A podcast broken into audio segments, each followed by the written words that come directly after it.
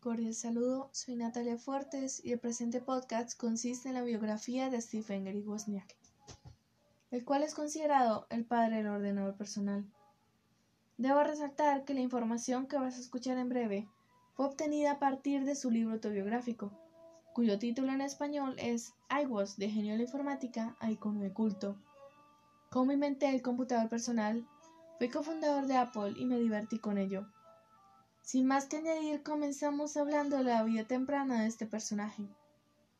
Nació en el año 1950, el día 11 de agosto, hijo de Margaret Wozniak y su cónyuge Francis Wozniak, un ingeniero que laboraba en la empresa Lockheed en el desarrollo de misiles en tiempos de la Guerra Fría. Sin embargo, no le habló de ello a su familia. Todo esto porque se trataba de algo confidencial. De esta situación fue que Steve aprendió de su padre una ética radical enfocada en la honestidad y en el valor de mantener su palabra. Adicionalmente, su progenitor le enseñó electrónica, uno de los primeros pasos que le impulsó a ser la figura que es en la actualidad. Fue el mayor de tres hermanos y su familia materna estaba pegada a la religión católica. Sin embargo, Steve no recibió educación religiosa debido a su padre, quien se separó de la religión y preferían hablar de la misma. Llegado a un punto de su infancia, su familia se mudó a Sunny Valley, en la avenida Edmonton, donde sus habitantes eran de clase media. Conformó un pequeño grupo conocido como los niños de la electrónica, y debido a que igual que en su caso habían jóvenes hijos de quienes trabajaban en los negocios de electrónicos, lo que les facilitaba la obtención de piezas. Uno de sus proyectos fue comunicar su casa con la de sus amigos, y lo utilizaron para hablar de entre sí y ponerse de acuerdo para el momento de escapar de casa en altas horas de la noche. En un punto llegó a sus manos una revista de ingeniería, en la que se hablaba de ENIAC, el primer ordenador, y se mostraba una imagen del mismo. Su tamaño le resultó llamativo por lo enorme que era, y esto le hizo ser consciente de que era el inicio de la informática. De allí surgió su sueño, y en adelante trabajaría para desarrollar un ordenador que estuviera al alcance de la gente común. Y se había convertido en una obsesión enfocada a las computadoras. Por esto mismo leyó revistas y comenzó a estudiar la lógica de los computadores con el algebra y con ello el teorema de Morgan. Descubrió su pasión por la lógica computacional a los seis años. Consideraba que cualquier persona podría aprender de electrónica y computación y sabía que los proyectos de ciencias que presentaba en su escuela serían los ganadores. Pero procuraba elaborar cada vez proyectos más complejos. Uno de ellos se dañó la noche anterior a la competencia, y por esto mismo no pudo participar, pero estaba seguro de que hubiera ganado el premio. Y al año siguiente, el octavo grado, no ganó debido a que ya habían entregado los primeros lugares, pero obtuvo un reconocimiento por parte de la Fuerza Aérea, que le proporcionó un recorrido por la base y un viaje en jet. Lo que había desarrollado fue un sumador restador, y considera que esto fue un proyecto crucial para convertirse en un ingeniero. Con el paso del tiempo, en la escuela fue perdiendo la popularidad que poseía, posiblemente por su timidez al momento de hablar o porque simplemente los jóvenes tenían otros intereses, como ir de fiesta, tomar o salir con unas chicas. Pero prefirió seguir enfocado en su pasión en lugar de intentar adaptarse. Steve pasó noches analizando los modelos de las computadoras más pequeñas e intentando conseguir la manera de desarrollar su propio modelo. Uno el que se caracterizara por tener menos chips. No tenía los componentes, por lo que se limitaba a utilizar planos en papel. Llegó un punto en el que solo utilizaba la mitad de ellos. Sin embargo, nadie en esos tiempos sabía que se dedicaba cuando se encerraba en su cuarto, e incluso no dormía por estar enfocado en ese proyecto. Una vez terminados esos estudios había llegado el momento de elegir la universidad y dar inicio a su carrera. Woz quería estudiar en la Universidad de Colorado, pero debido a su precio elevado y la distancia que tendría que recorrer, su padre le insistió que se matriculara en otra. Pero en aquella universidad no consiguió cupo para las materias más importantes, por lo que a los tres días se las arregló para llegar a Colorado y comenzar sus estudios. Aparte del estudio, una de sus actividades preferidas era probar su propia capacidad usando sus conocimientos y combinándolos con bromas. Una de estas fue crear un inhibidor de frecuencias. y lo usaba en el televisor en el que varios de sus compañeros observaban.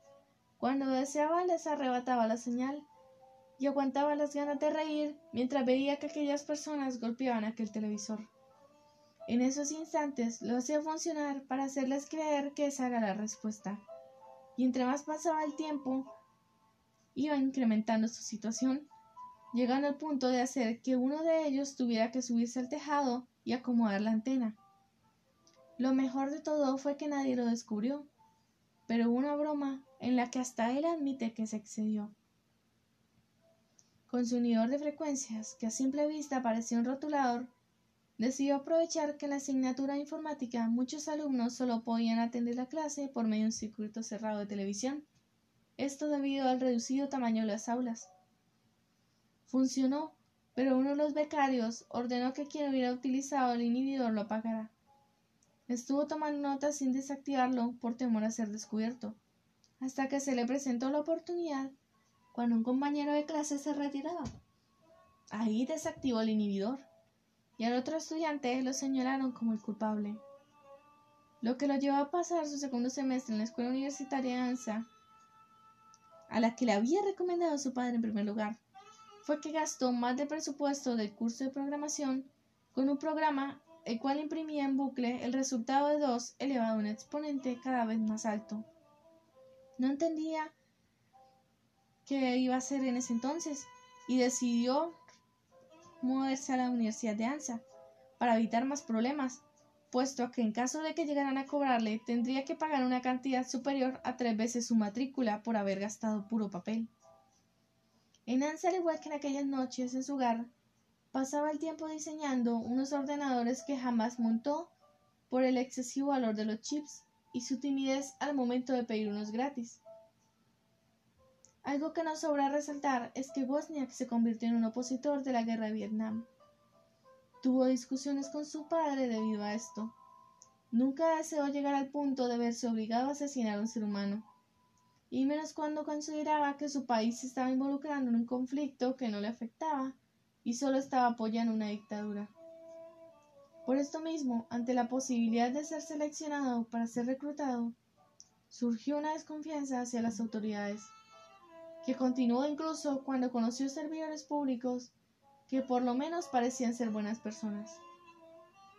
Llegado a un punto, gracias a su amigo Will Fernández, logró conseguir unos cuantos chips para intentar desarrollar una computadora, a la cual bautizaron como Cream Soda. Como era de esperarse, como habían desarrollado planos en el pasado con una cantidad baja de chips, en esta oportunidad también aplicó lo mismo. En aquel entonces, los ordenadores carecían de teclados y pantallas. Su creación tenía 256 bytes de RAM, pero esto no le bastaba, ya que consideraba que no podía hacer mucho con lo mismo. Pese a esto, Cream Soda marcó un antes y un después en su vida. Bill posteriormente le presentó a otro aficionado a la electrónica. ¿Y cuál era su nombre? Steve Jobs. Como ambos Steve eran bromistas, se presentó una oportunidad y claro que la tomaron. Decidieron hackear una línea telefónica para realizar llamadas a larga distancia y que fueran interpretadas como líneas gratuitas con el uso de determinadas frecuencias. Para esto usaron cajas azules y tras un accidente producto del microsueño, decidieron venderlas sabiendo que eran ilegales. Todo esto para poder comprar una nueva camioneta y ahorrar para la universidad. También se dedicó a labores más honestas cuando ya había terminado su tercero en Berkeley. Desarrolló calculadoras científicas para la empresa HP, siendo contratado a sus 22 años, y consideró que ese fue el trabajo de sus sueños, aunque no tuviera que desarrollar ordenadores. Permaneció cuatro años laborando sin tener el título de ingeniero, y había dejado de lado su obsesión. Algo que influyó en su vida y le hizo volver al tema de los computadores fue una reunión en un garaje. Un amigo suyo, Allen Baum, le había invitado. En primer lugar, se había sentido fuera de sitio, ya que por estar enfocado en las calculadoras, se encontraba desactualizado al momento de hablar de microprocesadores. Pero recibió un papel en el que se encontraba un modelo que compartió un miembro del grupo, y en el cual había muchas similitudes con su primera computadora. Alter y Cream Soda eran similares. con la única diferencia de que la primera contaba con un microprocesador. Pensó en la experiencia adquirida en todos estos años y que de conseguir los dichosos microprocesadores podría construir el computador con el que habían soñado. Así fue como surgió la idea del primer ordenador personal. Esa misma noche de la reunión realizó los esbozos que se terminarían convirtiendo en la Apple One. Le tomó tiempo adquirir lo necesario, pero mientras tanto compartió su modelo con los demás. Su idea era de que los otros ingenieros, en vez de elaborar un Alter, pudieran tener su propio ordenador. Una de las características que ante los ojos de muchos innovaron fue la implementación de un teclado y que los resultados aparecerían en una pantalla. Para Wozniak le resultaba bastante lógico. Esto agilizaba las cosas. Un Alter tardaría una hora ejecutando un programa, mientras que la Apple One solo un minuto. Construyó su ordenador en un cubículo de HP grabó unos chips de PROM con, unos ciseros de forma permanente con los programas monitores correspondientes. Tras trabajar en el ensamblado, había llegado el momento de comprobar si su creación funcionaba. Tras aplicar la corriente, tuvo que localizar los problemas que impedían el funcionamiento del microprocesador. Una vez funcionó, se enfocó en otros problemas, pero los pudo depurar bastante rápido. A las 10 de la noche, un día domingo, y con más exactitud el 29 de julio de 1975, fue la primera vez que una persona escribía en un teclado y que sus resultados aparecían en la pantalla. Apple One poseía solamente 30 chips, la misma cantidad que el Alter, pero la diferencia era que era más barato y tenía más funcionalidades. Era único en su especie. Eso dijo Wozniak con sus propias palabras. Le enseñó con orgullo su ordenador a Steve Jobs, quien preguntaba insistentemente si podrían construir un computador que tuviera un uso compartido de datos y añadir un disco duro para almacenamiento. Había conseguido unos chips ROM Amy, pero Steve Jobs le sugirió que en su lugar usara los Intel. El inconveniente era el elevado valor de los mismos, pero Jobs lo solucionó con unas llamadas a mercadotecnia. Se las había arreglado para conseguirlos gratis. Fue Jobs quien después le dio la idea de vender las placas de circuito impresas, ya que no todos los del club tenían tiempo y las habilidades. Así podrían soldar sus chips y su ordenador en días, no en semanas. Luego de esto vino la propuesta de fundar su propia empresa, lo cual aceptó inmediato, ya que la idea de que dos mejores amigos se convirtieran en empresarios le fascinaba. En un principio necesitaron mil dólares, Wozniak vendió su calculadora HP 65 por 500, aunque solo recibió la mitad del pago. Y por su parte, Jobs vendió su furgoneta. El nombre fue lo de menos. Se le ocurrió a Jobs mientras Wozniak fue a recogerlo en un aeropuerto y vieron un huerto de manzanas. El tercer socio fue Ron Wayne, a quien le correspondía la parte legal y un 10% de Apple. Jobs tenía un 45% y Wozniak el 45% restante. Como no era empleado de HP, consideró que lo más ético era dar a conocer a esa empresa su proyecto, y así lo hizo. Y fue rechazado, debido a los altos controles de calidad que aplicaban en sus productos, y su computador personal no podría garantizar que funcionaría en cualquier televisor como una pantalla. El primer negocio por parte de Apple fue la venta de 100 ordenadores a 500 dólares cada uno. No tardaron en aparecer personas que mostraron su interés en adquirir la Apple One. Su negocio de placas era funcional. Un detalle un tanto gracioso fue que el precio de venta fue de 666 dólares. Debido al gusto de Steve Wozniak por los números repetitivos, desconocían la connotación satánica del mismo, hasta que empezaron a llegar cartas con quejas al respecto.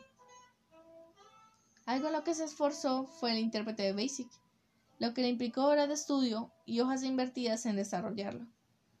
El resultado fue que ya podía escribir pequeños programas haciendo uso del teclado y ejecutarlos posteriormente. En nuestra época son algo fácil, pero en ese entonces era toda una hazaña. Otro inconveniente que presentó fue que el Apple One carecía de un dispositivo de almacenamiento no volátil, lo que quería decir que no podía almacenar datos que ingresara.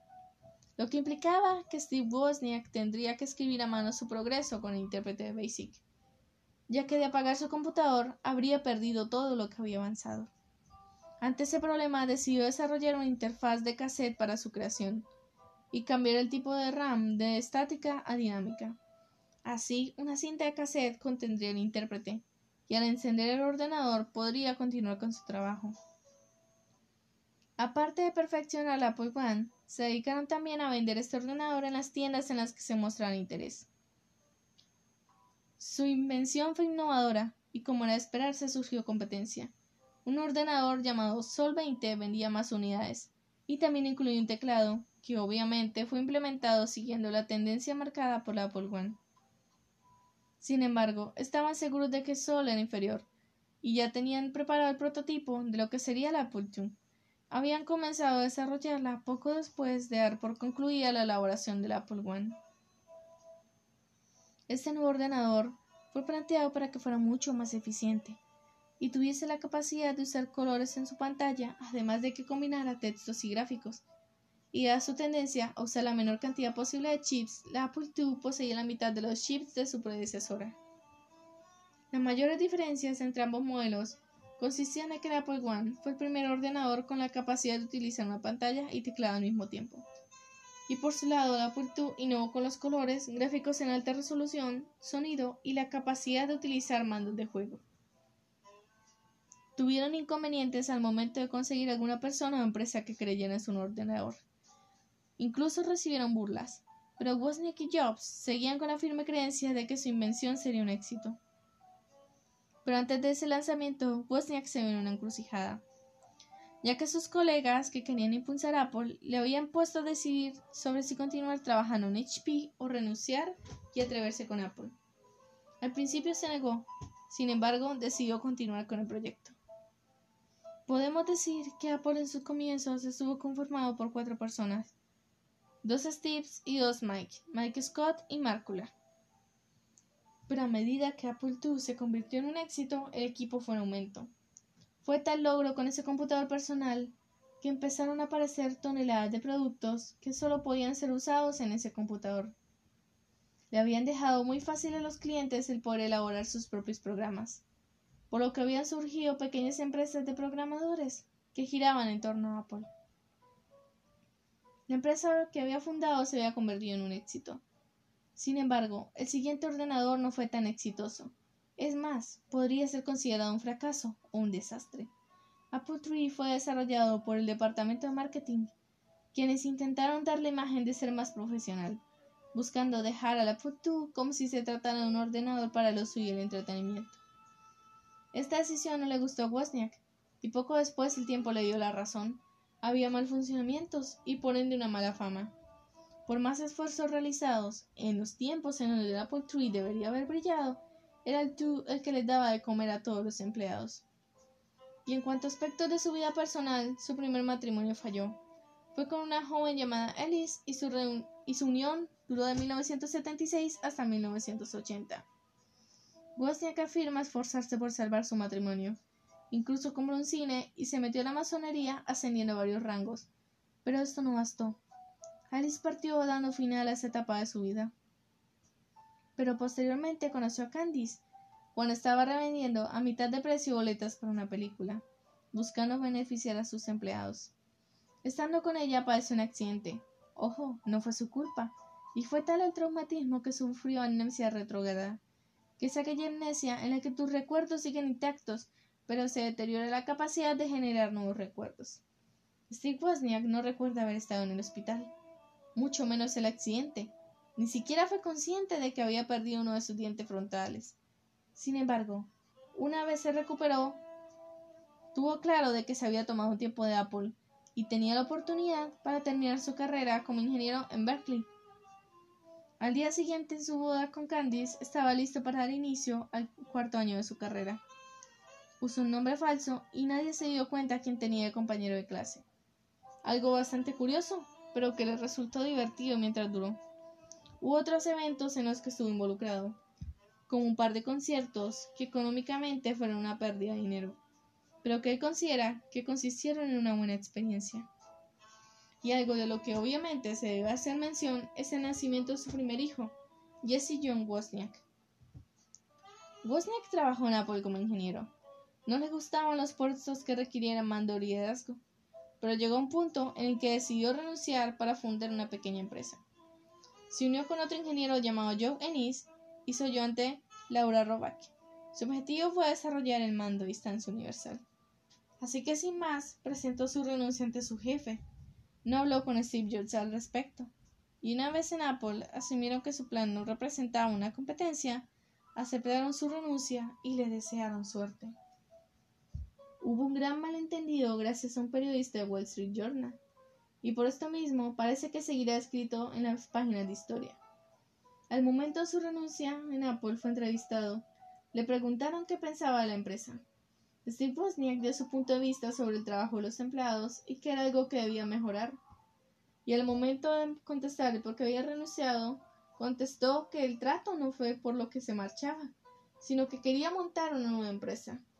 Al final se publicó que Wozniak se marchó porque estaba, muy molesto con Apple y sus directivos, y no se habló sobre su plan de los mandos a distancia.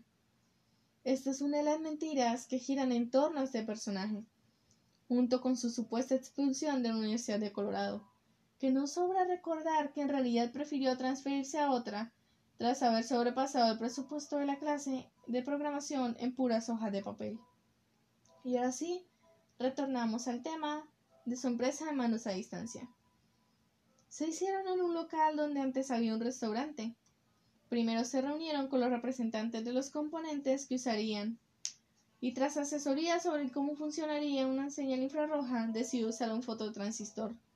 Y al final decidieron usar dos microprocesadores. Esto le resultó a Wozniak muy innovador. Y adicionalmente, elaboraron una programación de mano a distancia y decidieron que sería por medio de software en lugar de hardware. Una vez el diseño se dio por concluido, buscaron dónde comenzar la fabricación. Y allí fue cuando se reencontró con uno de los chicos de la electrónica, con los que hacía travesuras de niño. Este se trataba de Bill Oiner, a quien contrataron junto a su esposa. En pocas palabras, este fue el origen de CL9, empresa en la cual sorpresivamente llegaron unos capitalistas de alto riesgo, quienes les proporcionaron unos 2-3 millones de dólares para hacer despegar su proyecto. CL9 funcionó por tres años de forma estupenda, pero Bosniak la vendió a unas personas que no supieron sacar beneficios de la misma y por esto CL9 desapareció. En cuanto a su paternidad, hubo un tiempo en el que prefirió pasarlo con sus dos hijos, Jesse y Sarah. Prefirió pagar a otra persona para que desarrollara determinado código y así poder dedicarles tiempo a sus muchachos. Su matrimonio con Candice estaba cayendo pedazos, pero en esos instantes le daba prioridad a su lugar como progenitor. Después de todo, le gustaba tratar con niños, Incluso afirma que no haber sido ingeniero se hubiera dedicado a ser profesor en quinto grado, para ser más específicos. Deseaba ser tan buen padre como el suyo. Tras su divorcio con Candice, nació su tercer hijo, Gary. Y ahora vamos a hacer una mención de unas cuantas cosas antes de concluir. Tuvo otro matrimonio con una mujer llamada Suzanne, el cual comenzó en 1990 y culminó con un divorcio en el año 2004 y en 2001 Wozniak fundó Wheels of Zeus, cuyos siglos curiosamente dicen WOS, para crear tecnología GPS inalámbrica para ayudar a la gente común a encontrar cosas cotidianas mucho más fácilmente.